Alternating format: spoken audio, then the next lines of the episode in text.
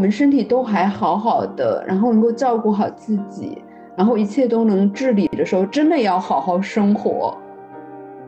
就是当你知道你最想要的是什么的时候，你不用去克制所谓的消费欲。一个人他自己精神上的自给自足，真的是，就是这件事儿到老年的时候会显得尤为重要。养老计划表面上看只关乎金钱，其实关乎很多很多东西。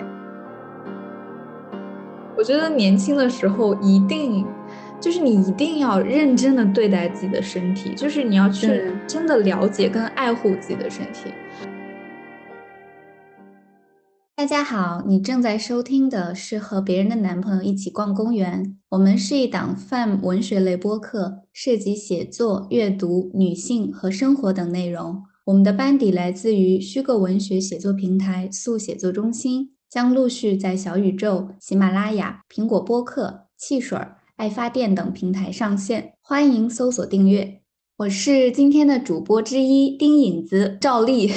呃，来一个简短的自我介绍。我是一个前传统媒体人和前新媒体人，现在是一个非必要不回职场的自由写作人。那有请我们的另外两位主播来做一个自我介绍吧。大家好，我是乌王，我也是一位呃前旧媒体人以及一位作者。我写诗歌和小说为主，同时跟我的小伙伴们一起创立了虚构写作平台素写作中心。素是那个宿舍的宿，我们也有同名的公号，欢迎大家去参观我们那里同学们的作品。Hello，大家好，我是阿贝，我在四线城市开了一家小书店，然后呢，我的梦想是成为一个四线城市的三流小说家，呱唧呱唧，呱唧呱唧。每次他说我是四线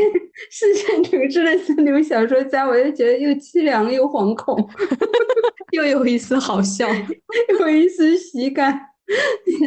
因为今天的话题也挺凄凉的。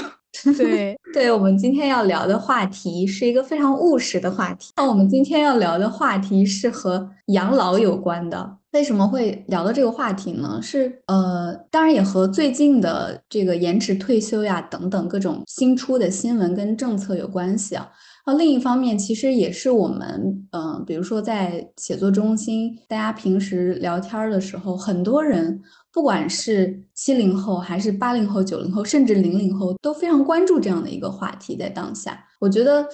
可能我们这个群体会额外的在意这个话题的点，是因为就不确定性的未来跟这种，比如说延迟退休呀，然后这个资金收紧等等这种情况，它像个浪潮一样。然后，所以大家现在可能更多是一个抱团取暖跟收缩的状态，但是我们依然是想要在这样的一个环境里面很踏实的做一些文学创作，A.K.A 不赚钱的事儿，所以我们会 额外的关注说，哦，长期的这个可持续的发展，包括养老的这个问题，到底要怎么样去应对？对，所以觉得也是时候需要抱团互助来聊一聊这个话题。嗯，所以呃，我们就先直面一下这个 看起来很可怕的四个字，就是“孤独终老”这四个字。你们在就是人生的成长经历中有被这四个字恐吓过吗？我有哎，我记得有一天，嗯、就是我们我现在跟外公外婆住在一起嘛，就是我们请了一个保姆，我白天不在家的时候，她可以照顾两个老人。啊，我有一天就在他们面前透露了我不想结婚这个事情，马上我的外婆和我的保姆就说：“那不行啊，那你以后怎么办呢？那你以后不就很孤单吗？要孤独终老了吗？”就是这样子。不是有个保姆，对呀、保姆自己也说，对，那个 保姆也是的，保姆是最激动的那个，我外婆还没有那嗯么激动，那个保姆阿姨非常激动。我最早知道孤独终老，好像是我上大学的时候，张爱玲去世了，九哦九六年我记得是。哦，对对然对，我听过后这个故事。好像全中国一下知道，说他一个人，呃，在一个公寓里头，对吧？好像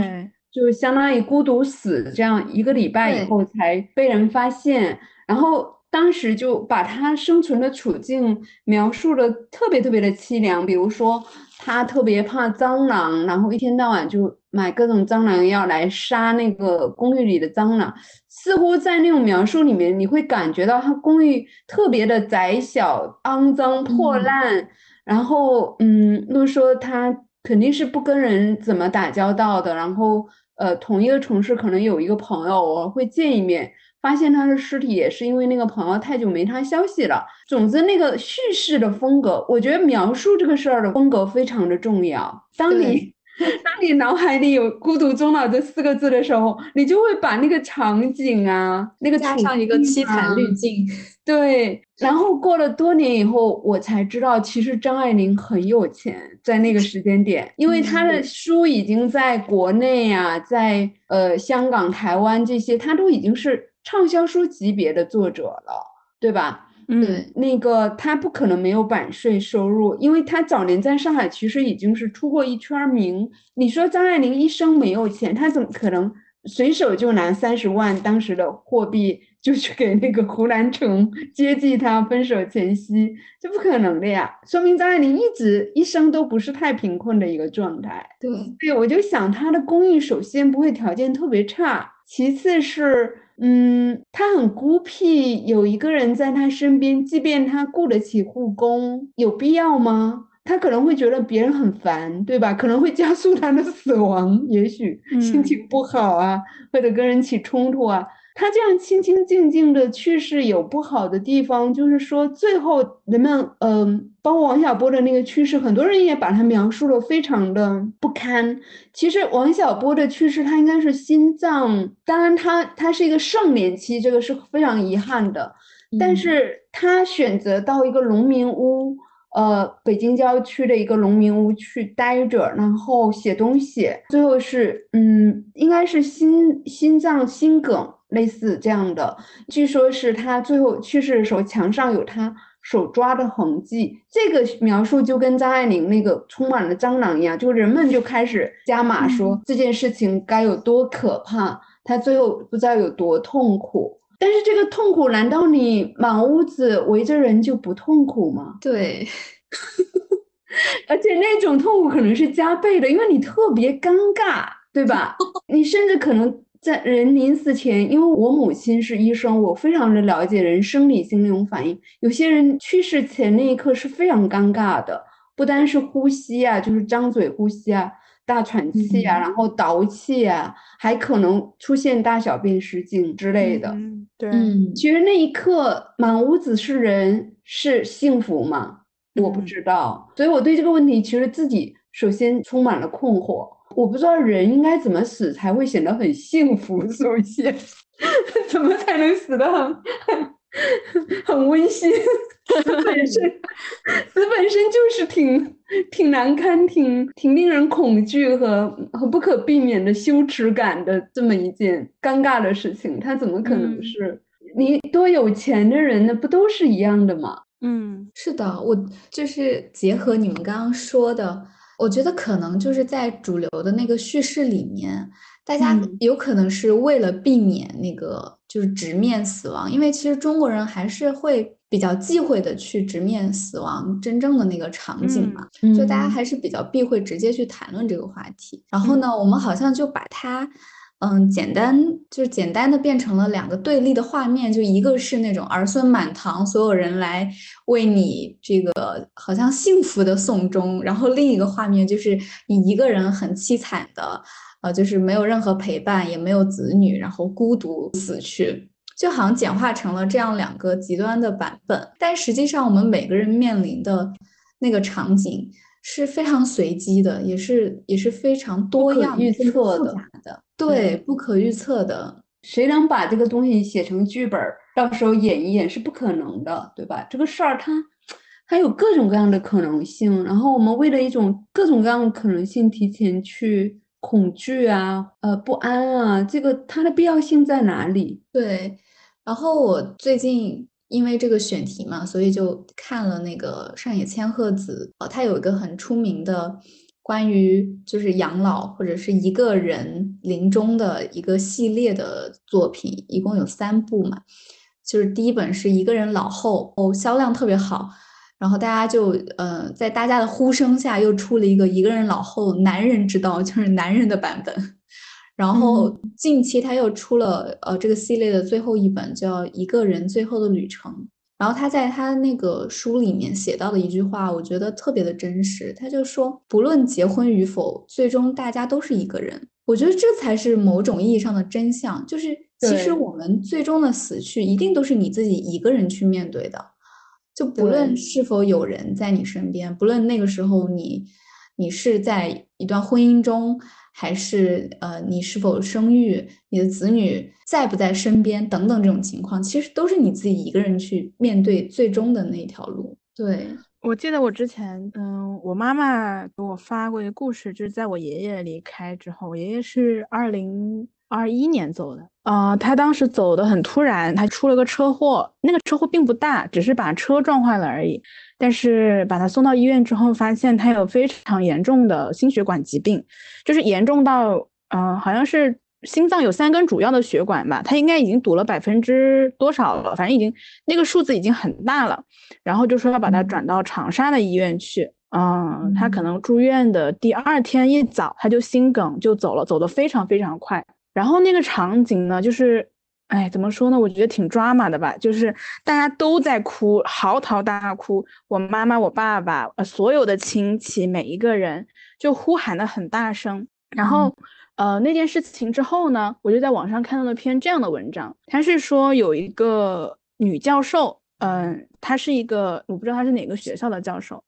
啊，但是他还是很有学问的。嗯，他呢是身上有诸多疾病，有什么癌症啊，还有一个什么。疾病，嗯，是可以随时夺去他生命的，但是他拒绝服用任何药物，因为他已经到了，呃，他那个时候已经八十多岁了，他觉得他已经活够了，他不需要再去药物治疗了。如果有一天上帝夺走他的生命，那就夺走吧。然后他也拒绝他的子女来照顾他，他拒绝子女给他找保姆。嗯，到他九十多岁的时候呢，他有一天，他那个时候他已经没有办法。嗯，起床了，就是没有办法自理，所有的就是尿失禁，就刚刚影子提到的，呃，老师提到的，嗯，就是呃没有办法控制住自己呃失禁的问题，然后没有办法起床，没有办法自主进食，然后他的女儿和他的儿子就一直在想办法。但是呢，这个老太太她就呃自主的不再进食和进水，就是断水了两天之后，她就离开了。她就是以这样的方式结束了自己的生命。我觉得我当时看到那个故事的时候，我还是挺震撼的。就是这个女教授，这个老太太，她非常的知道，她想要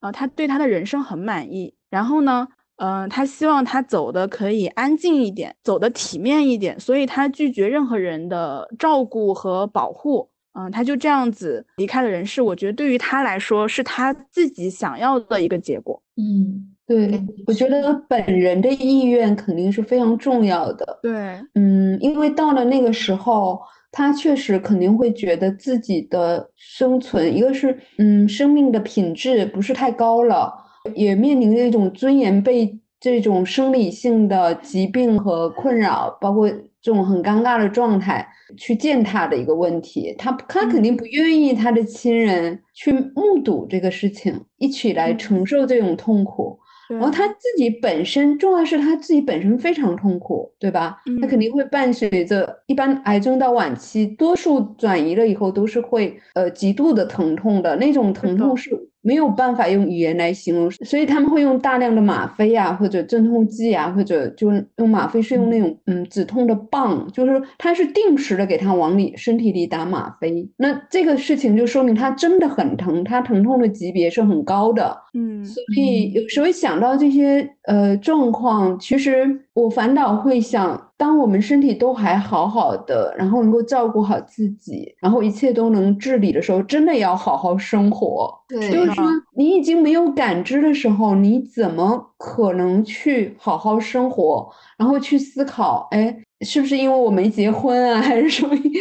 还是说我的婚姻不幸福啊？还是我跟孩子的关系不好啊？我觉得那些问题，在一个人已经。只能顾得上肉体的疼痛的那些时间里面，是完全顾不上的。对，他只能顾一头，对吧？是的，就是嗯我们其实只能生活在每一个当下的现在嘛。我觉得更多对于孤独死啊、孤独终老，包括所谓的很很不堪、很无助的那种临终的呃想象，或者说习得的这种恐惧，其实确实它它反过来并不有利于我们就是真实的去生活。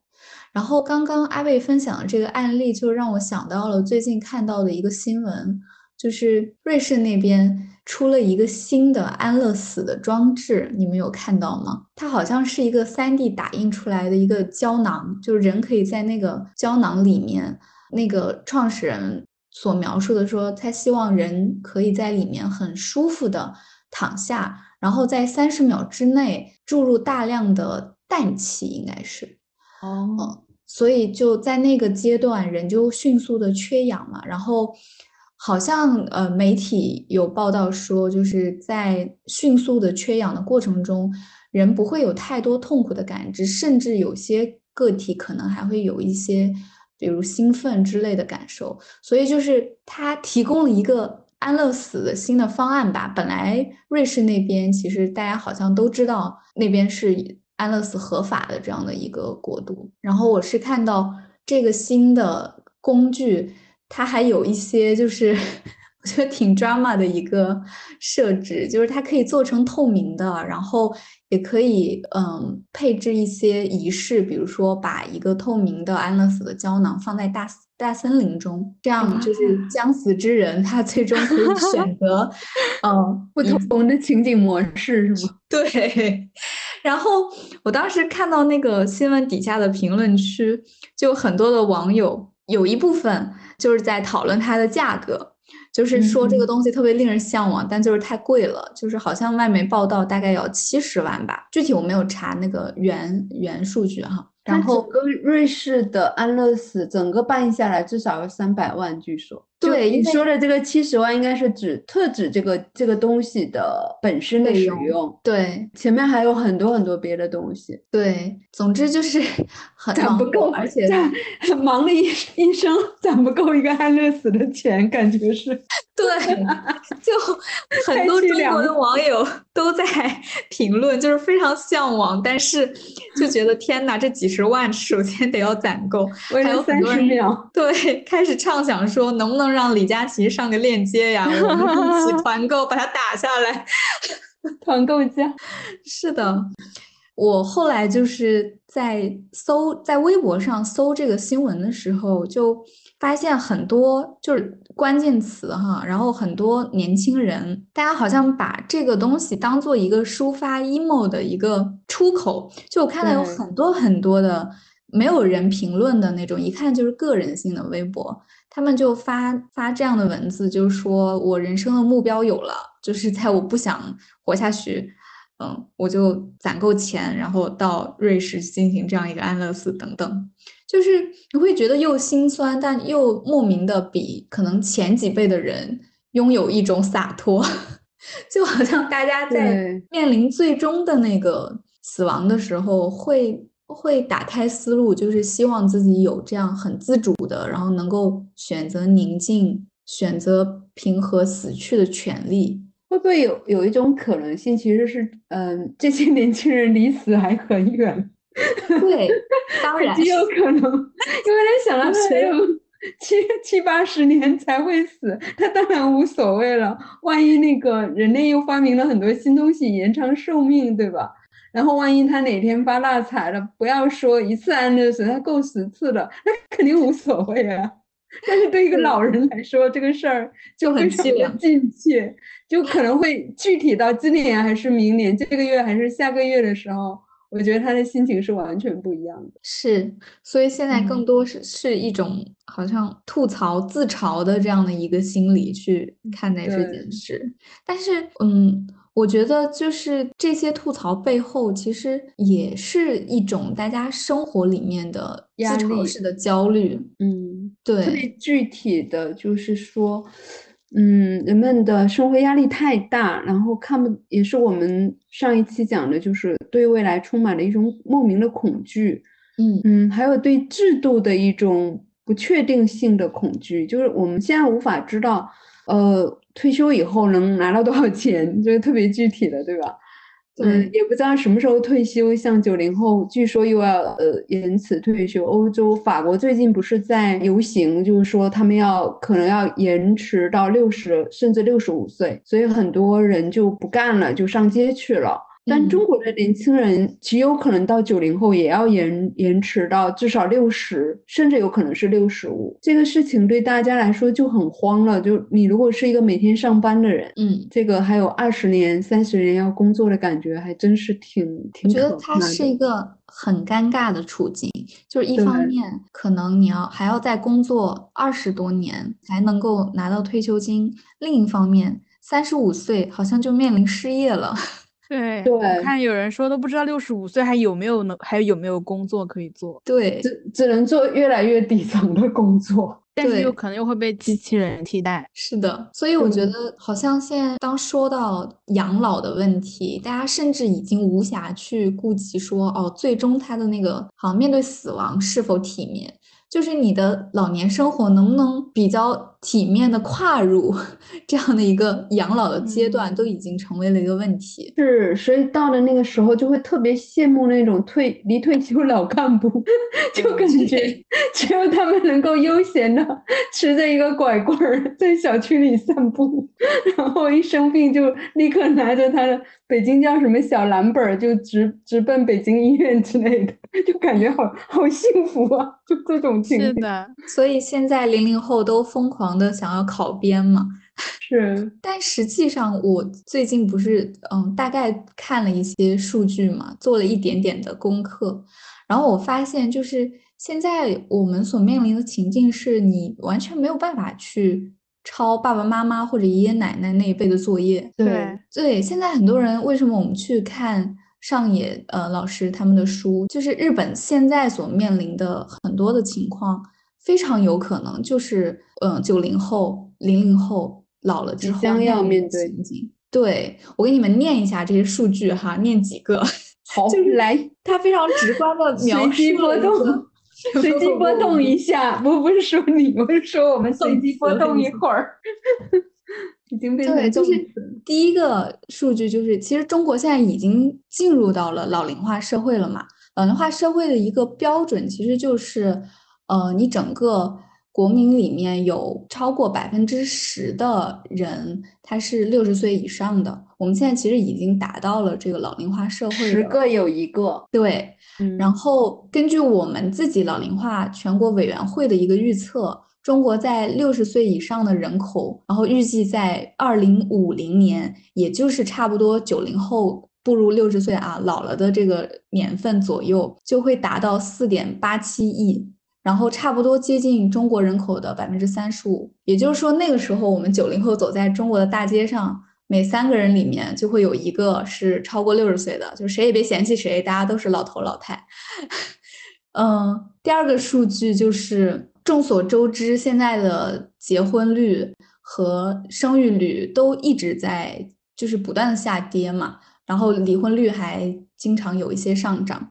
所以到了我们就是九零后步入六十岁之后，差不多二零五零年那个时候，中国人的平均寿命是达到了八十五岁，但是我们的新生儿会非常非常少，这就导致了一个呃。一个叫做老年抚养比，就是几个年轻人去供养一个老年人这样的一个比例。我们目前这个比例其实差不多是五个年轻人，呃，交的养老金可以养一个退休的老人。所以就现在还是会有一些像刚刚汪老师说的退休老干部，他们可以还相对比较悠闲，拿着我们现在五个人的钱去进行养老。但是等到我们老了的时候，他的这个老年抚养比差不多就是平均两个年轻人去养一位老人，所以就是有点像一个金字塔已经倒过来了，对吧？对，是底下年轻人是多的，然后这时候变成老年人多，年轻人少了嘛。等到二零五零年，而且是迅速的，就是它还不是缓慢的，它有它有一个断崖式的一个变化到一个点上。因为我们这一代都是独生子女啊。是的，然后我就设想了一下那个场景，就是九零后老的时候，那差不多就是每三个人里头就有一个老年人嘛。然后呢，剩下的两个年轻人就面面相觑，他俩交的养老金就去供养这一个老年人，就大概是这样的一个社会现状。而且这还仅仅是预测，就是是否更严峻也很难说。然后我看了一下日本差不多的现在的数据，大概是。一点三个年轻人就要去养一位老人，嗯，对，所以，嗯，他们真的是就是在我们之前就进入到了一个超级老龄化的社会，对。但是日本其实客观来说，他们的社会保障体系，包括他们是有医疗与照护综合法这样的，就是从立法政策的角度去保障老年人的一些。社会福利的嘛，但是即便这样，我们也看到了很多日本相关的一些案例啊，新闻就是老后破产，然后老年人的呃犯罪率上升，发现很多日本老年人会进监狱养老嘛，就是哦对，因为呃这里面还分贫穷的老人和富裕的老人，他的阶层是还有他的经济状况其实是有区别的，肯定富裕的老人就富裕到能进一个不错的养老院，甚至。能雇个一两个护工的这种是少极少数，可以说，所以大部分的老人其实一个是他可能住在自己的非常狭小，像日本那东京那种房子都极小，还有一个是可能性是他必须要同时去做一些刚刚所说的那种非常呃工资收入很低的兼职，那么这些事情会他是没有机会更富有的，因为他的各种社会机会啊不会。匀给他们了，已经年轻人都已经在那头破血流的抢这种资源和机会了。这个事情确实，我我感觉光靠这种嗯自然的一个人口老龄的状况，然后现有的这种政策和对这个事情本身观念的引导，绝对是不行的。它只会越来越崩盘，越来越塌房，越来越可怕。就是现在年轻人焦虑的一个点，其实也是大家越来越清楚的看到，说你靠养老金，然后像可能父母呃或者爷爷奶奶那一辈，就是老的时候靠养老金生活，几乎是不可能了，因为还有通货膨胀。对，还有一个是现在的年轻人是否可能，就比如说以前那一代人，他可能有个福利房，然后他到商品房的时代，他又买一个商品房。那这个事情对，即便他把这个房子给了子女，说难听一点，就是老人故去了以后，子女手里可能会拥有两套房，嗯，这个是相对好的一个状态。但是现在，如果是一个家境不是那么富裕的九零后或者零零后，他在北京这样的城市或者哪里，他要拥有两套房子是非常艰难的，非常艰难，第一套都很难，对吧？因为他没有。没有那个历史红利，那个是一个历史红利，是 对，就那个时候的房价会很低廉，所以我觉得孤独终老这个问题，其实最大的压力对于人们来说，首先就是落实到这么具体的一个事情上，就是房价很高，然后你一生所挣的钱，大部分都来应付房租啊。首付啊、按揭啊这些固定支出，然后你手里所剩无几，可以说月光是很正常的，甚至是长期处于一个负债、负资产的状态嘛。对，就人们在把自己的生命用来还未来还没挣到的钱这件事，听起来是是很孤独终老的呀。光是想到这个事情。是的，所以我们就是与其让它 成为一个非常抽象的 恐惧，不如来聊一聊。我们就是想要很具体、很务实的聊一下，说，因为我们正好三个主播是七零后、九零后和零零后这样的一个配置，零零配置，嗯，对，所以我们一起聊一聊这个话题，可能即便没有直接的用处，但是也能看到那个。我我们可以去在其中进行一些构想吧，我觉得就是因为互助养老的这个趋势，现在大家都越来越想要，就是进行一个提前的规划。对，因为靠国家养老已经靠不住了。对，然后自己养老又觉得给国家减轻负担吧，我们。对，好有觉悟啊！我 自己意识到我应该去为自己的养老做规划，其实大概是四十岁左右，那嗯也就是二零一四年左右。但是那种感觉不是一夜之间来袭的，是我突然意识到我四十了，我是我又是个自由职业者，呃，肉眼可见的，我应该是嗯。终身不婚，那叫什么？不婚，终身不婚率又提高了一个。就我我没有想，嗯、没有想说近期近近几年要去结个婚啊，或者组建一个家庭，所以我很多事情我要为自己考虑了。嗯，然后我又不想给我的家人造成负担，就是说这个事儿我应该先自己能解决多少算多少，不要把这个宝压在，就是说最后去让我的亲人，对吧？承嗯担我未来可能还要担负我的生活的这么一种压力里面，所以我觉得四十岁其实是一个点，就是我现在给很多年轻人提的建议，因为你们都还小，但是我觉得三十五到四十之间开始非常认真的去研究这个事儿是很有必要的，就把它嗯提到你的桌面上。对你，你要直面他，因为你不可能。当然，有些家长更夸张，就那小孩儿刚生出来就开始琢磨，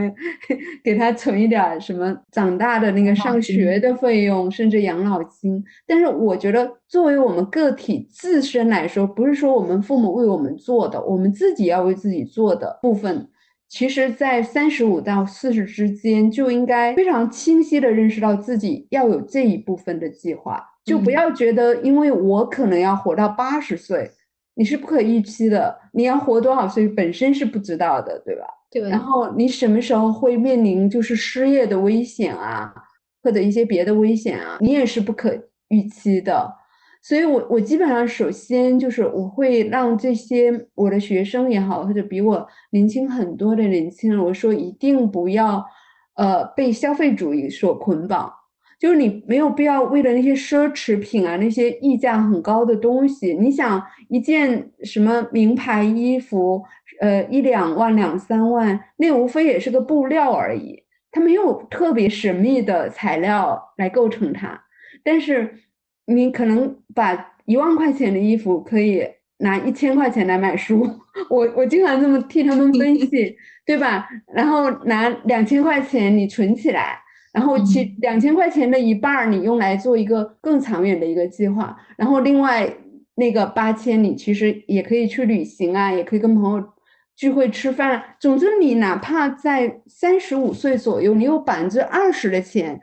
的一半儿是用来精神上做计划的，然后再有一半儿是用来做长远计划的，我觉得都是一个不错的一个固定的比例。嗯。然后就是说，还有呃一个预计，就是比如说在一线城市北上广，就是这些物价高、呃房子贵的地方，其实有些九零后到现在他都拿不出一笔钱来买房，我就会建议他们，就如果你拿不出一笔钱来买房，但是你可以勉勉强强存够一笔钱的时候，你其实你是可以假定你，比如说四十五甚至五十岁。撤退到一个没有那么昂贵的城市去生活，嗯，因为你的世面已经见得差不多了。对，然后这个事儿也是可以提前去做考察和计划，比如你通过一些旅行啊，或者朋友的资源啊，或者你你你去想说，我像阿贝这样 撤退到一个什么地方去做一个自己特别喜欢的小平台啊，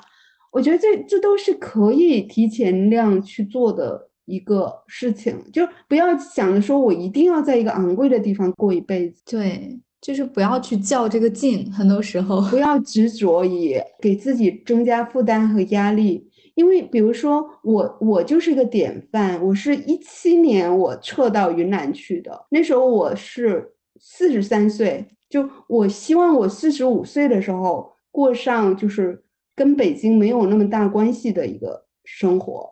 就我现在回北京，只是为了我的工作要见人或者怎么样的。我甚至当时想的是，嗯，在北京就是住 Airbnb，结果 Airbnb 没了。对我我我曾经有过那种设想，嗯，但是去了云南的目的，我觉得不是说去那真的允基起来，而是我觉得把 把这个地儿腾给年轻人，就是自己，呃，已经内心非常的充盈了，知道自己每天要干什么，读书啊，搞创作呀，看电影啊，真的是跟老干部一样，在小区里散散步啊，然后呃，到那个更偏远的地方去旅行啊，或者再去体会一些新的生活，或者到国外去。嗯，像我的个人爱好，我喜欢到国外去看看展或者之类的，就是每年有一到两次的这种远途的旅行啊。其实我不一定要在北京了，我当时想，嗯，对，我觉得这个建议特别的有可行性，但是它是说也有一个前提在于，就你的工作它其实。和地域之间的那个绑定没有那么的死，你其实可以换一个成本更低的地区，然后去完成或者延续你手头上的工作，就哪怕嗯每个月的收入会打一个小的折扣，但依旧比在昂贵的地方继续生活要更加的自在。对，我觉得嗯，在这个自媒体的时代是可能的，可能可以的。他的机会比以前父母那一代要好很多，比如以前工作是要调动的，那个很啰嗦，然后你到一个小地方，你不可能在线工作，对吧？嗯，你好多事儿是不太现实的，所以我觉得这个就是说，当你有这个计划和考虑的时候，你去行动的时候，你的工作方向是可以做调整的。嗯，除非你在体制内没办法。但是你在体制内，你进体制的时候，你就要想明白，你可能就要在这个坑里一直活到退休。你会时刻的就非常，这个就是一个我我认为是体制外对体制外的年轻人提的一个更好的建议而已。体制内了，我真的是很无力，我觉得可能就没办法了，就等着那个时间了，对吧？谁知道那以后会发生什么呢？对我说到这个。我想就是插播一个小插曲，就是我有一个妹妹，她也是零零后，现在也差不多面临毕业择业的问题嘛。然后我们交流到这个事儿的时候，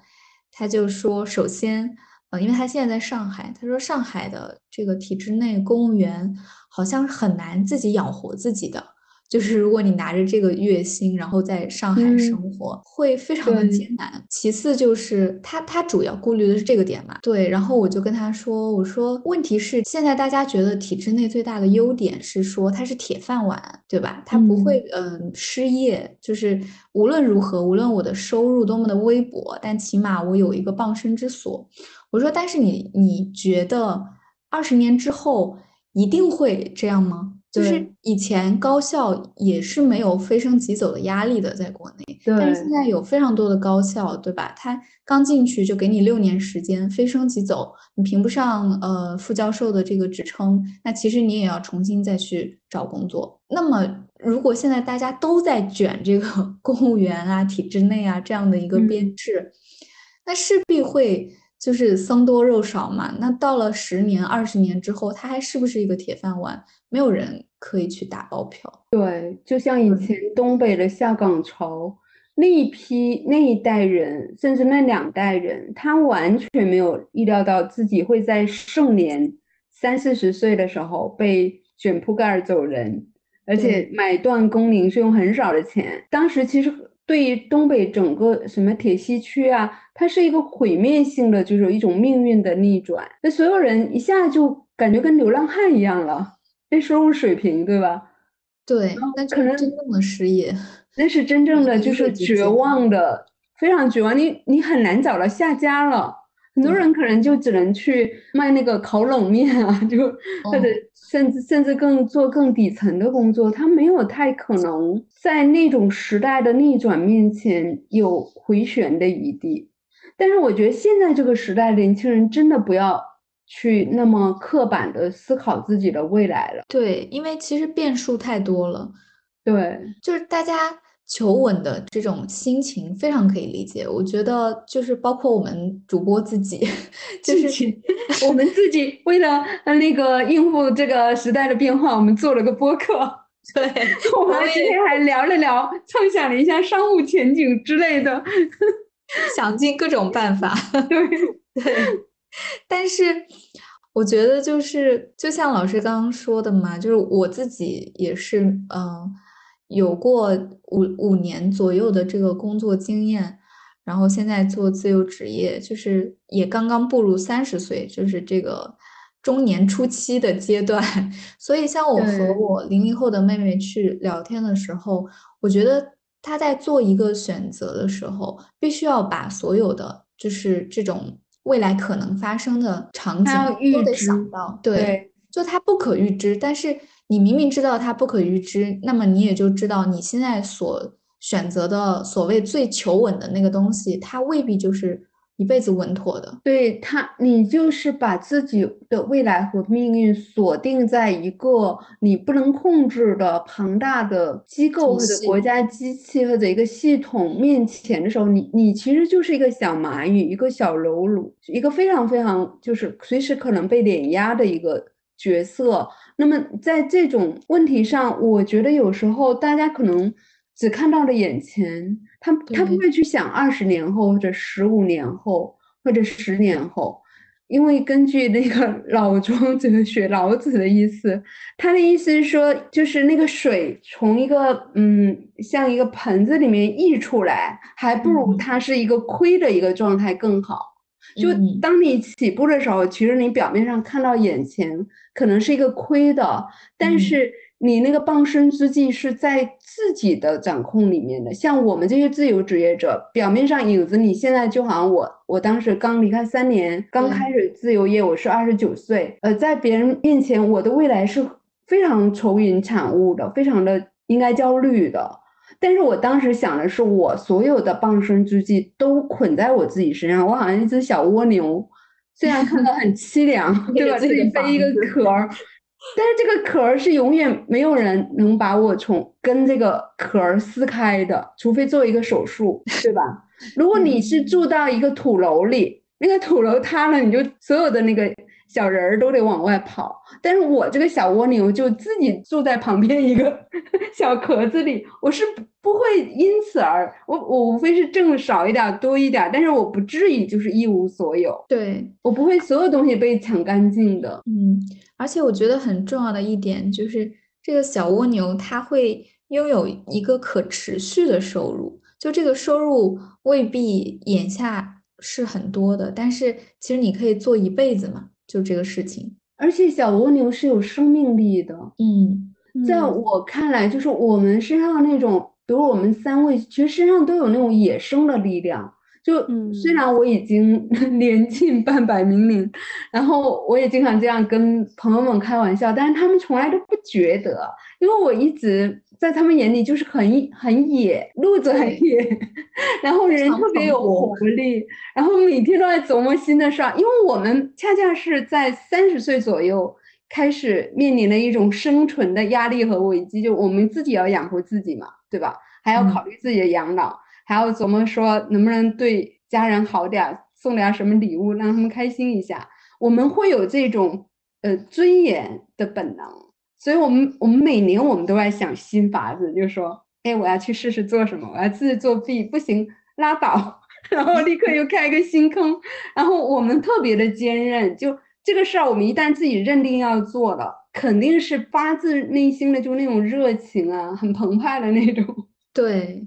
就发自内心的动力其实特别重要。就一个事儿是你自己，对，它是你自己想做的，那你总会通过一些方法，以你的方式去完成。但是如果你从一开始就只是被外部的压力摁在那里，那就会越来越死板，就好像就只能停在那里。对，阿贝可以来讲一下他的内驱力。我觉得阿贝每天都活得可澎湃了，特别有内驱力。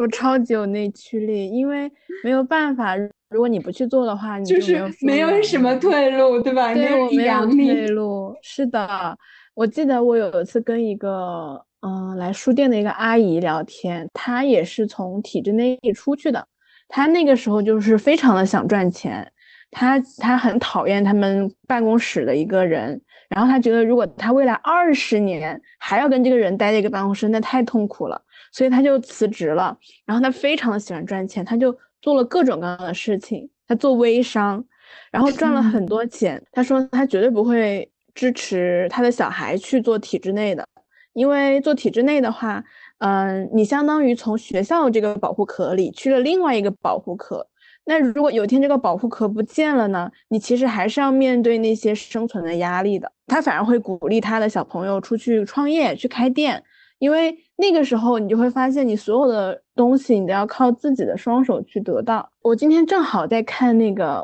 我不知道你们有没有关注，就是 B 站上有一个挺有名的跳舞的一个健身博主，叫做刘豆豆，你没有刷到过吗？她她很喜欢笑的那个女孩子，然后她有一天发 B 站的那个公呃视频呢，就是说她帮她的爸爸妈妈在大连，他们家在大连租了一个很大的房子，然后呢，呃，网友就在讨论，他说为什么他现在已经是这么成功的博主了，不给家里买房，还是要选择给自己家里人租房呢？呃，他今天又发了一条视频。他的意思就是说，他的爸爸妈妈之前跟他说过，如果有一天他们两个离开了，就把他们撒在大海里，这样子以后，如果这个豆豆他想爸爸妈妈了，他只用把只用买一束花丢到水里就可以了。嗯，他的意思就是说，嗯，比起把金钱都投入到房贷身上去寻找一个非常安稳的住所。那么漂流和自由也是他们家人想要追求的东西。我当时觉得太好了，这个家庭那些话非常让我感动，因为我可能所有的精力都在书店上。我是有交社保的，但是我还没有交我的养老保险，尤其是呃今年这个六十五岁的，如果啊，是因为现在还没有正式出台嘛，就如果这个出来之后，其实会更犹豫你是不是要去交这份养老保险，因为我是没有公司帮我交的。那如果我自己要把钱都放在这个上面的话，呃，那我是不是去做别的投资，或者是我留着，就是先存起来给自己学习用，是不是更有保障呢？我觉得，就是我从我外婆身上学到了一个非常大的一点，就是无论你遇到什么样的情况都不害怕，就是要勇敢的面对，因为他们那个时候是苦过来的，他们过了非常艰苦的日子。嗯，他就是从家里，他们家在怀化，然后从怀化那个时候到湘潭坐车，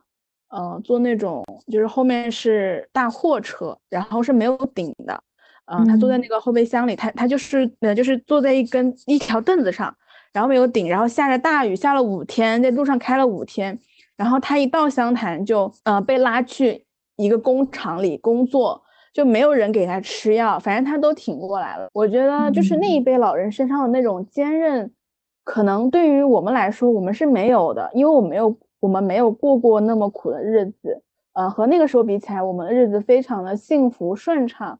那如果一辈子你都在一个很顺畅，我不，我觉得不可能，就是不可能一个人他一辈子都是顺顺利利的。嗯，所以我觉得，如果是。以一个挑战的心态去面对未来的话，或者是你就去接受未来的不确定性，然后去做出你自己的选择，我觉得是不是会更好一点？对，因为阿贝的年龄又比影子年轻了那么几年，对吧？他是你是零零二年是吧？不是，我是零零年的，零零年，嗯，也就是说你才二十三岁，我觉得大可不必。所以我对你们俩的建议肯定是不一样的。我觉得影子现在就是要去弄那个小壳儿，就是傍身之计所谓的。然后阿贝小蜗牛，对阿贝的年龄段其实没有必要就是去琢磨说养老啊，就呃把很多精力和压力都放在现在的这个收入拿去几十年后花的这个事情上。其实是的，你现在其实就是一个是我知道你肯定是一直在努力学习各种技能。然后你你其实把这个书店作为一个平台经营好，然后让它能够自负盈亏，然后你能够在这里面就是交往到一些志同道合的朋友，包括我们一起做播客，然后你你学习就是去。嗯，让自己充实起来，就所以你到现在到影子这么大，你还有七年的时间可以非常认真的去做这个事儿。只要你很踏实，七年后你肯定肯定很 OK 啊！我觉得你那个壳儿可能比影子还要早两年。因为我妈妈她是一个非常有怎么说，她会看得很远，她就给我买了一份保险，就是那份保险是我可以用，他们也可以用。就如果我以后不成器，他们也没有不成器，不成器保险。对他们就可以中拿这笔国的父母好像都买过这种不成器保 险。对，是的。然后他应该是有挺多钱的。然后呢，呃，如果这笔钱没有动用的话，其实它就相当于我未来的一个保障基金。但是因为我的想法是我三十岁还是想出国去学习的，然后我去搜索，如果是整个地球都非常顺利的赚到了我三十岁，然后呢，呃没有什么。没有新的疫情，没有新的地震，对对，没有新疫情，没有新的地震，然后没有非常可怕的那种通货膨胀，我至少是要准准备三十万到四十万的存款，可以供我第一年的学习和生活。对你说到这嗯个，我觉得我都还有这种想法呢。就我想到国外去学画画，我想去国外学写作，你可以去爱尔兰学写作，然后我们我们可以时间差不多，然后 互相串门可儿。以可以可以可以。我想去意大利学学古典绘画，或者去那待待上，嗯，也不知道多久，然后想想经常能够到嗯博物馆或者看那些原作啊，或者去看湿壁嗯画，因为我我自己现在画画是偏向古典的，特别是意式的古典，不是舒适的那种。所以嗯我需要到它的源头去浸染在里面。然后我我我的设想很又天真又呃可爱，但是又可操作。我还跟我的编辑们说啊，到时候我顺带的写一个新的长篇，是讲 一个画家，有个叫马萨乔的画家，他在二十几岁就被毒死了，然后后来查资料说。他哥还是他弟也被毒死了。我说这里面有个惊天的阴谋，我要把它调查出来。然后，然后就给自己未来的那个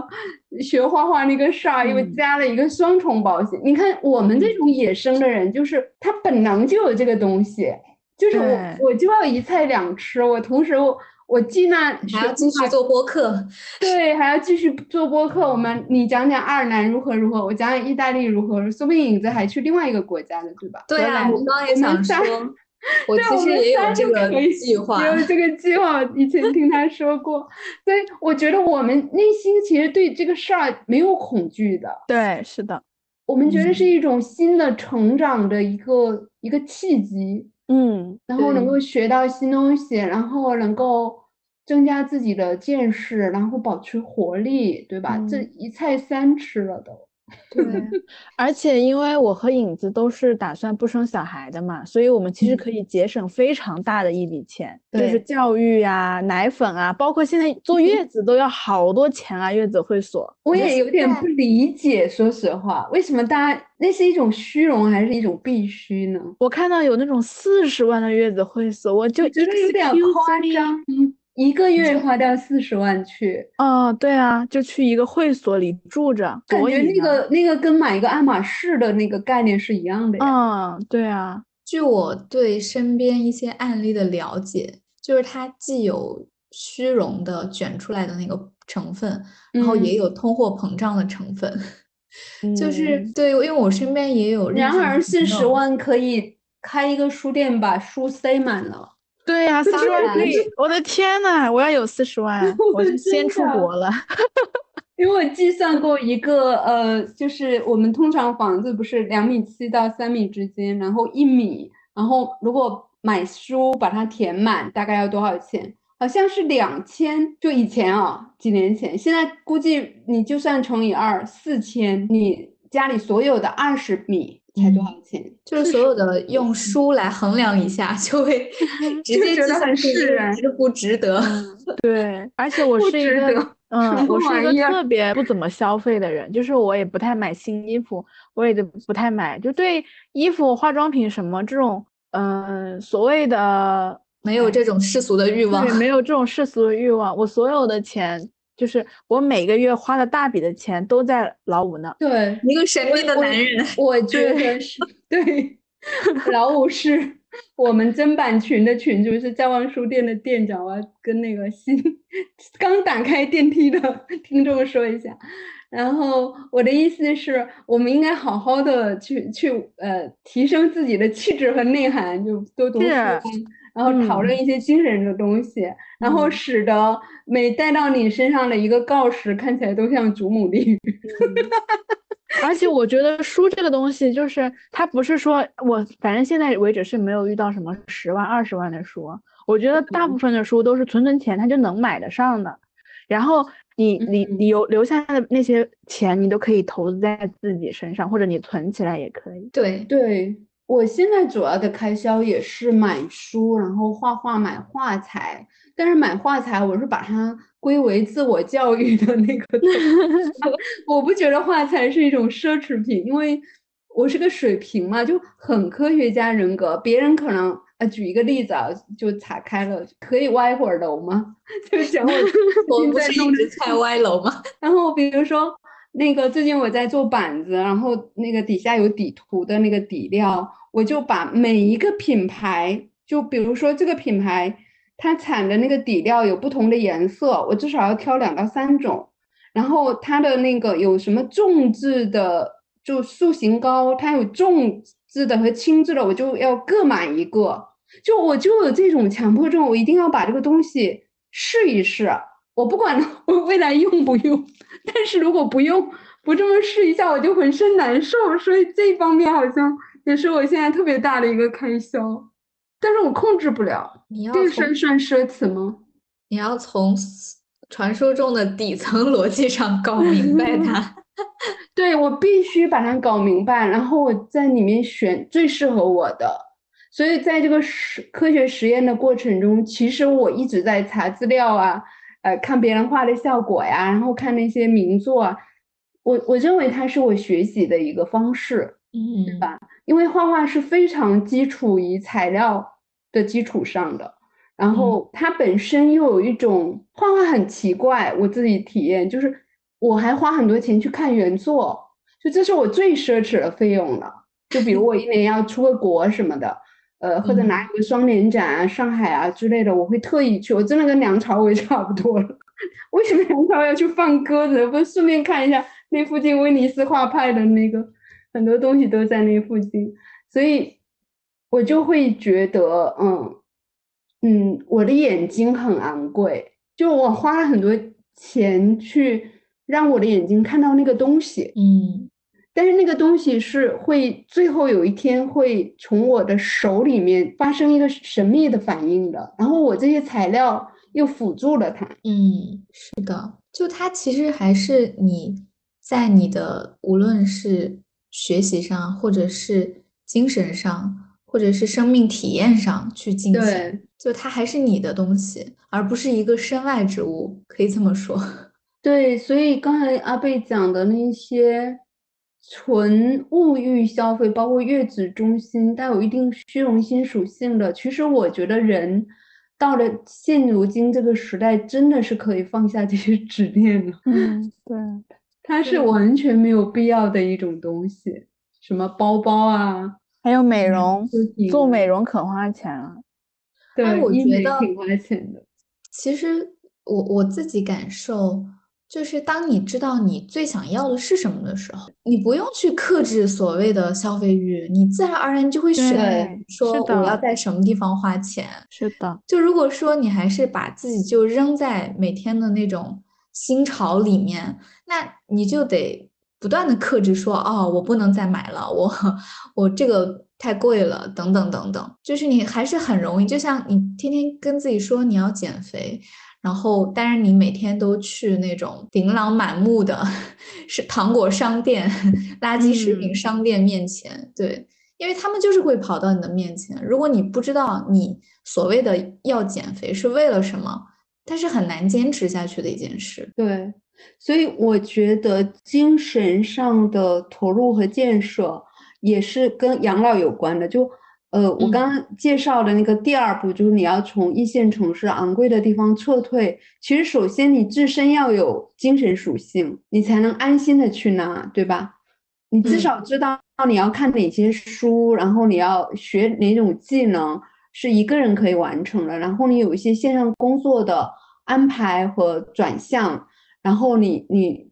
能够随时的在线上交到你真正志同志同道合的朋友，因为到那小地方你肯定交不到啥朋友，开头的时候，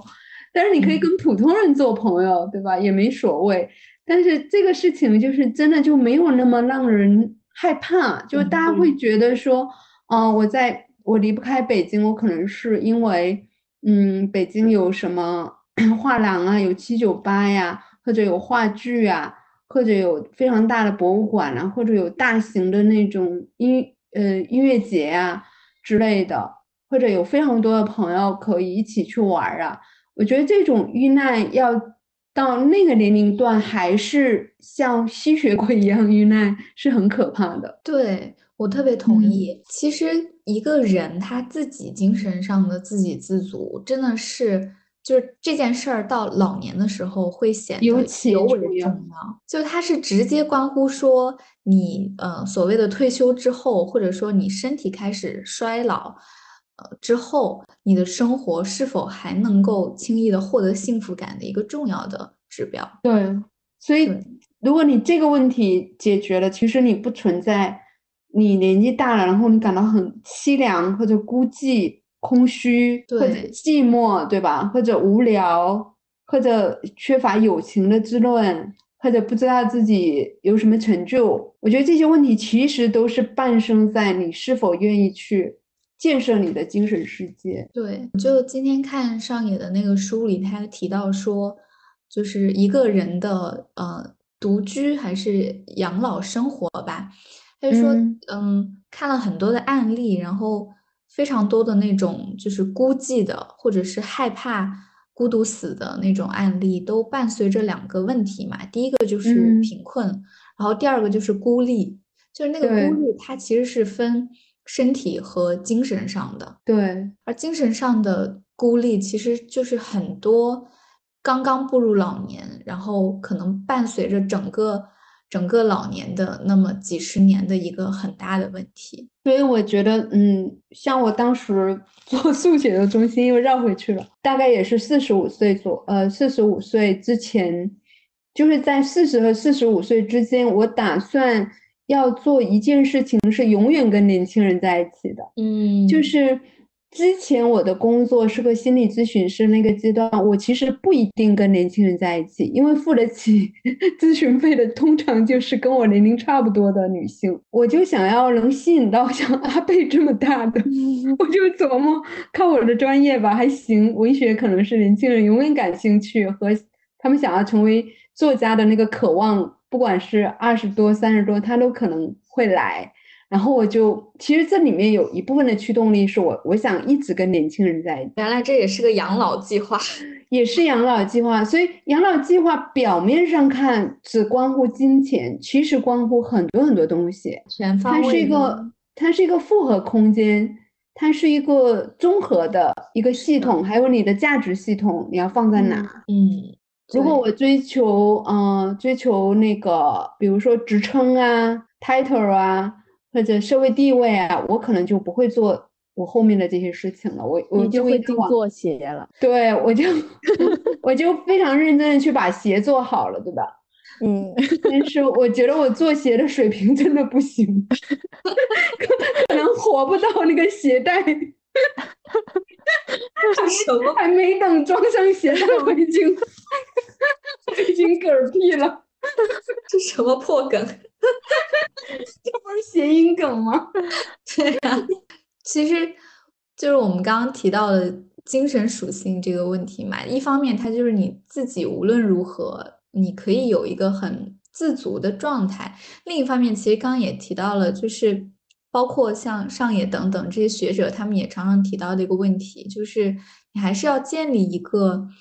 嗯、类似于小的社群，就是对也不是说一定要非常亲密，嗯，他他就是有提到说未必都是挚友，但是你需要多结交一些环友，嗯就你们可能是君子之交的关系，然后在生活上可以有一个彼此的照拂。然后他当时就是他不是写了两本书，一本呃是针对男性的嘛，第一本是可能更偏女性视角，然后他嗯。针对男性的那个一个人老后的一个重要的建议，就是说，嗯，你的那个女缘，就是缘分的嗯。缘，会非常有利于你的养老，而男缘常嗯。常没有同等的作用，所以最好做一个受女人欢迎的男人。然后我就发现这个好像确实也是一个趋势，因为到了步入就是老年的那样的一个呃状况下，其实情感呀、互助啊这些因素会显得比那些就是宏大叙事的部分更加重要，更加与每个人更息息相关。就是那个时候，如果有一个就是所谓地位很重、经常说教的人。和一个更细腻、更关注你吃什么、喝什么的人相比较的话，我觉得大多数老年人会选择后者。就是，嗯，所谓的社群，它其实是你的沟通的需求。就是你，你不可能就像我们播客，其实也是一种沟通。就我们特别渴望在一起交流我们彼此对某一个事情的感受，或者。很痛苦的时候，找个朋友哭一场啊之类的。对，嗯，然后我就看到这几年有很多公号在提出这种小乌托乌托邦的一些设想，比如说几个闺蜜，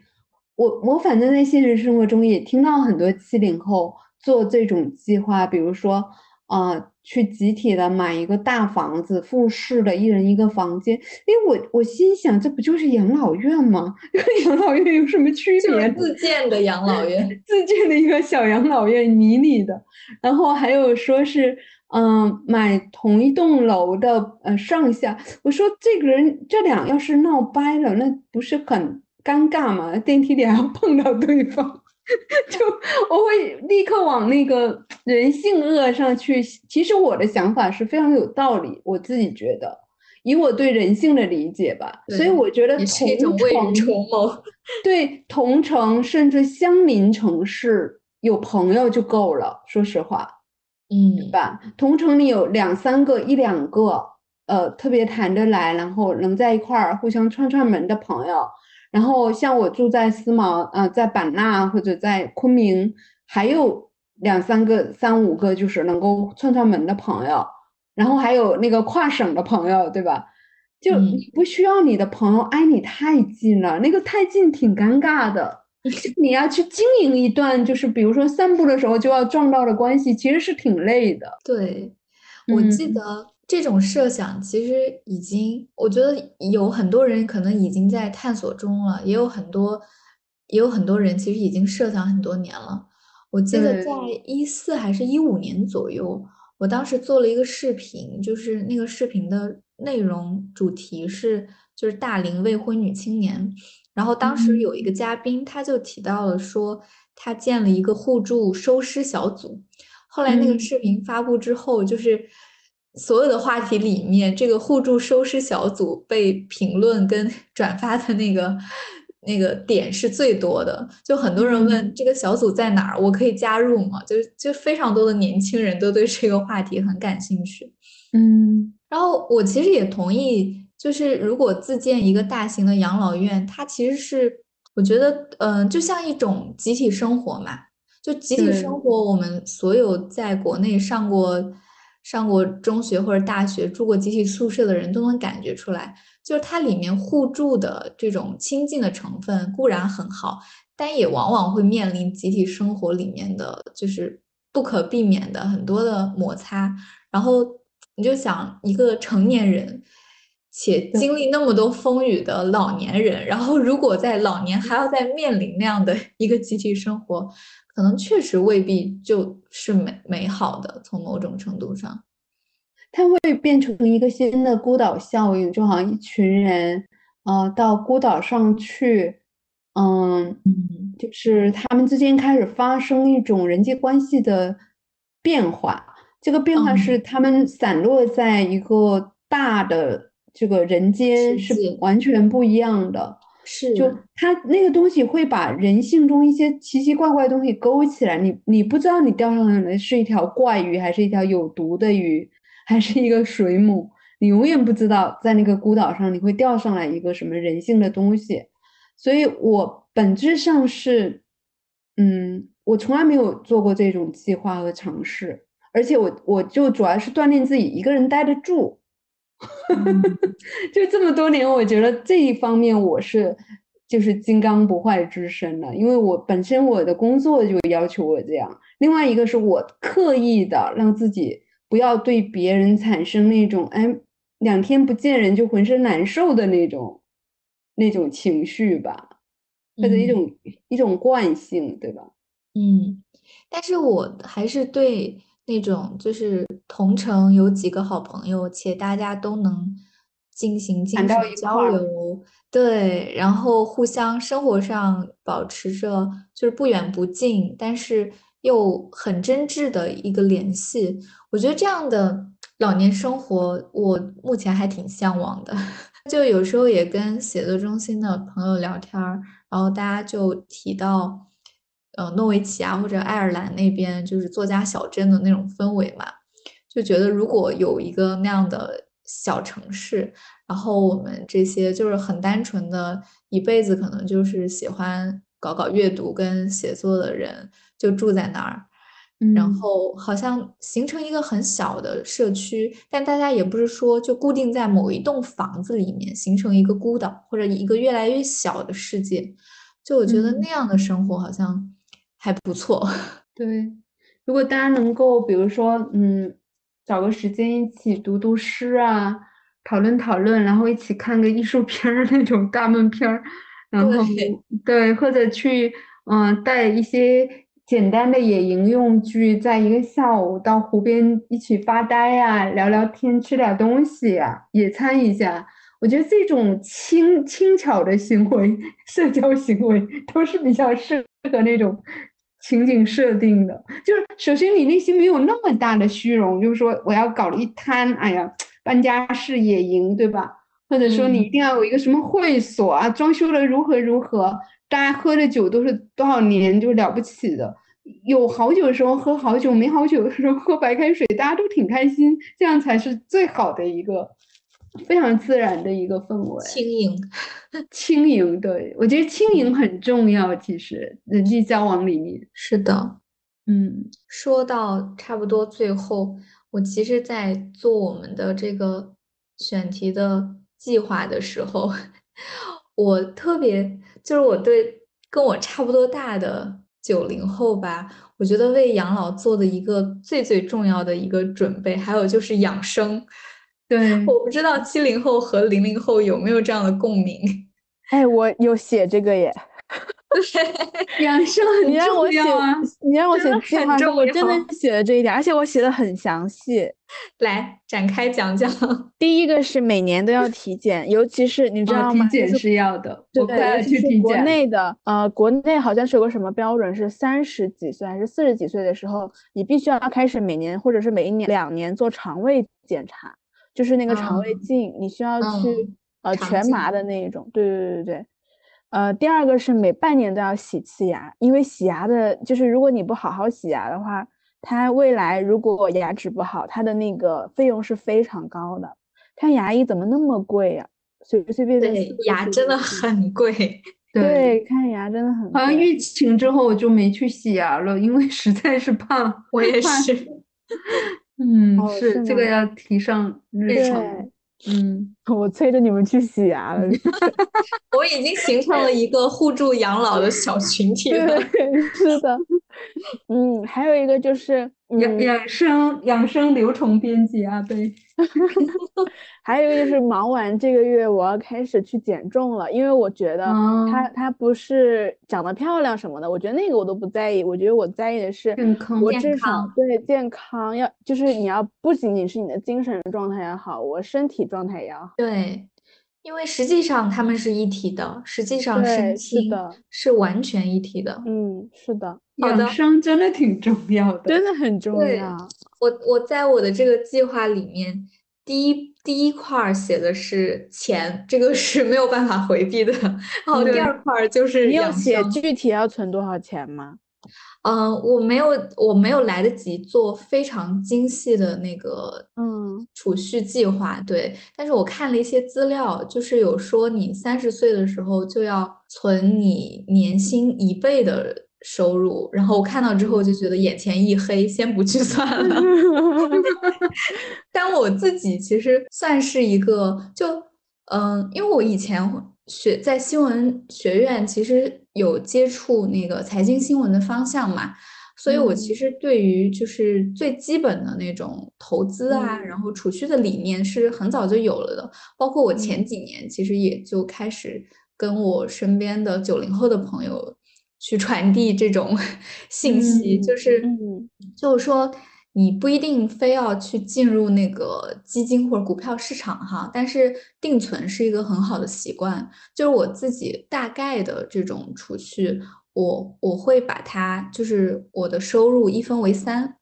就是小的一部分，我可能会进入到一些当市场好的时候，哈，你会心痒痒，进入到一些这个基金的投资。但是因为我是自己是一个风险厌恶型的人，所以我只会放很小的一部分。然后呢，中间的部分我可能会用于流动的呃支出。嗯，然后我我其实不太会有那种很精细的记账的习惯，但是像我们刚刚也聊到了，就是现在你由于选择了怎样的一个人生，所以现在什么都可以用几本书来去 等量交换的解决。对，就没有什么是一本书不能解决的。对，所以我最近一年多，我最大的支出，嗯，就是所谓的。不必要品啊，就除了吃喝啊，然后你住房这种哈，那剩下的那种所谓的不必要的支出，最大头的就是书籍了。然后那就万幸，我们国内的书其实是非常非常便宜的。对。然后第三块的那个收入就是要放到定存里面。这个定存，因为我非常风险厌恶，我就可能会放那种基本上你不要让我损失本金的那个，嗯。就是理财里面，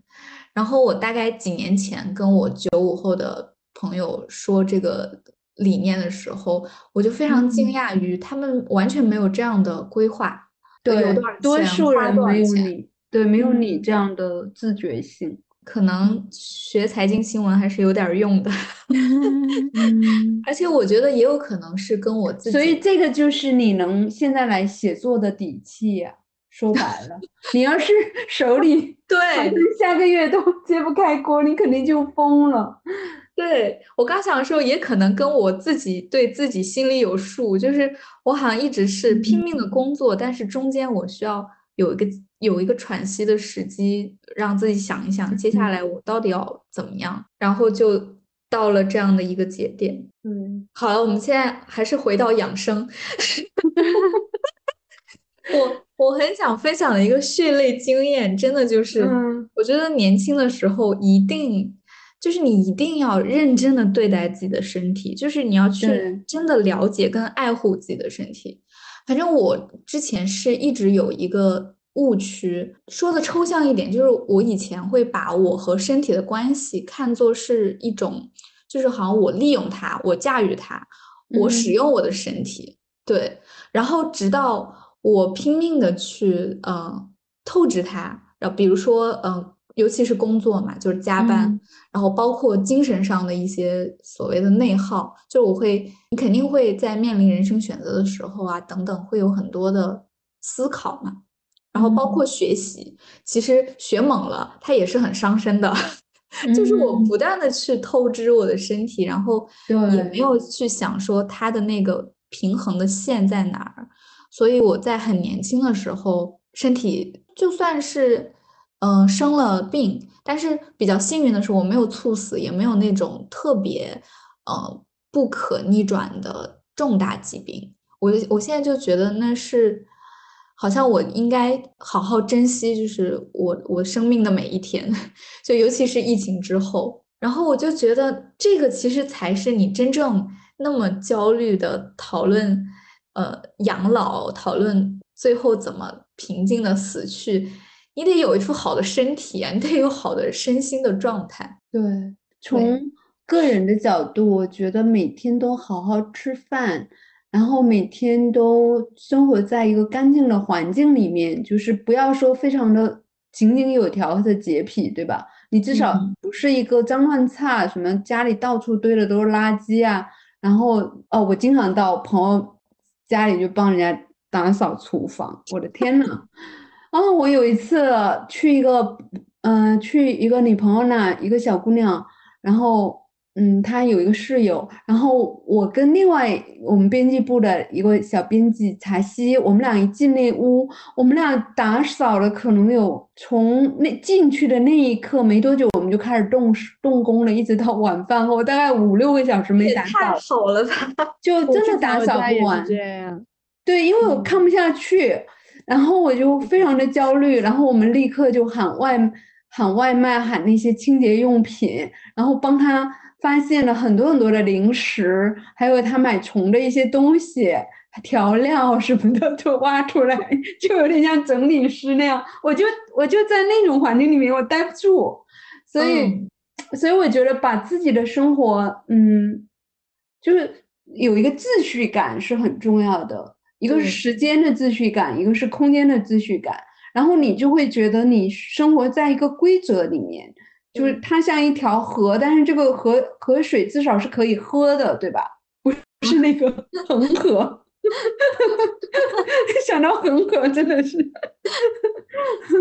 我觉得说白了就是自立能力。我在我的计划里面特地写了这四个字，真的特别重要。自理，对对。我们讲到那个女性主义，其实很多男性都是把这个自理能力放在他妻子或者伴侣身上的。嗯，是的，但很多老头儿不是根本守不住吗？老伴儿一不在，然后立刻瞬间马上要找个保姆啊，或者不管怎样要找一个一个新的婚，找二婚。最重要的原因就是他不能自理，对，因为他不能自理，完全对，他都不知道第二天要吃啥。这个跟我们刚才讲的那个工作的问题其实是一个道理。对，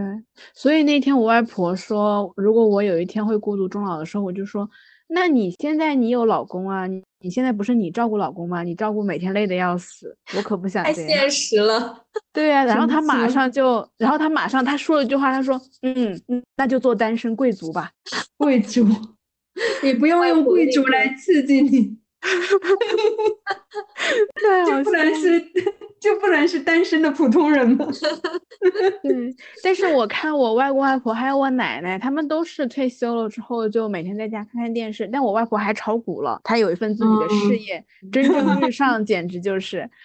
嗯。但我还是觉得，我希望如果我能活到八十岁，我还是希望我还可以继续去开书店，就是每天哪怕我不能。就是已经，我那天还在想呢。我说，如我没有小孩，那我书店要继承给谁呢？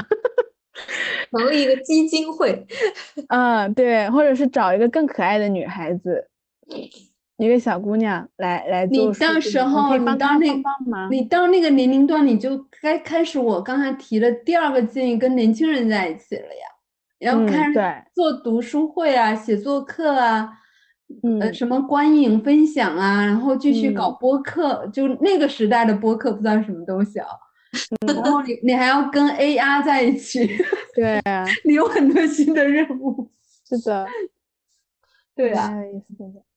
反正我对老年什么，我就压根儿没恐惧过。我觉得我到那一天，我会一直一直工作到像那个弗洛伊德，就是画家。就那样，他他的那个去世前一天，他从他的那个狭小的、窄小的、普普通通的卧室里醒过来，然后他个子特别高大，他就在那系鞋带，然后穿的就是整整齐齐的，就是一个白衬衫，像他平时画里出现的那样，然后下楼梯，那楼梯看着也挺寒酸的，然后到他那个并不。没有多少大的一个画室，然后他那模特已经躺在那等他了，然后他开始画画，一边跟他模特说两句，然后我当时就想，哦，这个人第二天就死了。我觉得很多伟大的人都是这样的，我觉得这样很好。对，我觉得这样特别好。对呀，罗罗斯托耶夫斯基的死法，他年轻的时候不是差点死掉，他没，他已经。被判了死刑，他没死，对吧？很像那部电视剧的桥段。然后他最后的死，你们猜是怎么着？他好像是突然，呃，在书房，然后摔了一跤死掉了吧？我记得 他是要去够，嗯，他习惯用铅笔工作，他要去够掉到那个，嗯，桌子下面后头的那个铅笔。然后栽倒在在地上，那么死的。嗯，可能是嗯。脑溢血啊，也可能是怎么样，反正他年纪也够了嘛，对。所，以，所以我我觉得这个就是我特别，就是我向往，特别向往，就工作的最后一刻，对，抱着抱着我的书也可以，就是 托斯整卡其个我我觉得这样挺自然的，对，对，嗯。然后就感觉，呃因为我就差不多中学时期，那个时候也是张爱玲非常火嘛，然后嗯关于她的那个恋爱的一些八嗯卦，然后包括她那个孤独死的那些画面，感觉也深深的在那个时候造成了一些恐吓感。然后，但是你。看，当我现在回头我们去看这些作家，包括我很喜欢的诗人西莫斯卡，他也是嗯。八十几岁的时候还一直在坚持写诗，而且他老年写的那个诗和他就是嗯盛。年的，对，可能。又又是一种就是延续，但是又更加充满人生智慧的那种风格。我觉得这样特别好，有一个你可以做一辈子的事业，然后到老了也沉浸在其中。最好就像刚刚说的，就是一边坐着，然后一边就平静的嘣儿，自己都不知道的 死去了，就觉得这种老年生活特别令人向往。就是呃前几年得诺贝尔的那个非虚构的作家，就是白俄罗斯的那个阿列哦阿列克谢维耶维奇。对，嗯，他他好像前一阵儿那个跳岛，呃，有有一位就是到柏林，他的住哦，处对对对，我听了那一期，对吧？他那个状态我觉得很好啊，但是他手里还有好好几个书的计划，然后还要去采访谁，然后还想嗯说能够为他人去多做一点事情，为那些弱势群体去，包括那些战争中的妇女啊什么，他有几三四个选题在那跟那个那个呃主播聊嘛。我觉得特别嗯好，真的特别好。然后他的公寓也很寒酸，我觉得老了真的没必要搞了，就是家里好像宫殿一样的，多成功。对，就普普通通的房子里住着，嗯，比较聚气一点儿，然后手里有工作可以做，偶尔有来来访的客人聊聊天儿，然后自己能够到附近的小超市买点儿新鲜的水果蔬菜吃一吃，我就很好了，这日子过得太棒了。对，我也看普普到了通通就好了。嗯，朴我素，记得你也不要什么司机啊、厨子啊，每天管理他们 够累的，每天都跟一个没什么文化水平的人一起聊天儿，不是挺辛苦的吗？嗯，我之前在渥太华的时候，我我在超市买东西，我就看到一个老人家，他嗯坐着轮椅，就是可以手摇的嘛，就可以自己去摆弄，他就可以可以自己往前进、往后退、转弯什么的，他可以自己操控。然后呢，他背着吸氧瓶，鼻子里插着吸氧管，右手上还打着吊针，但是他整嗯个人就是非常的干净，干干嗯净净的一个老爷爷，然后自己在那儿买菜。我觉得当时那个那一幕画面特别的震撼。我那时候我还在才才上大学，十八岁的时候，我觉得就是一个人他只要想好好的活着，他就无论是什永远，嗯，对他他永远都能好好的活着。希望我们都可以有好好活着的就是从。从今天开始努力就对了，不要等着说，是的，嗯。就把这种嗯规划也好，或者是隐形的一些焦虑也好，把它具象化为你每一嗯。天，然后每个小时要做的事情，嗯，对，好像就嗯不那么令人害怕了。对那我们这期是不是就在 对很温暖、很很昂扬、很即在兴的？在几个作家和艺术每一期到最后都很锐气耶。对啊，在几个我们喜欢的作家和艺术家，呃，临死前的那一天的那个回顾中，就愉快的结束了。愉快的结束了。祈祷自己也可以拥有这样的结尾。对，特别励志的死法。是的，简直太令人向往了。嗯，好的，那我们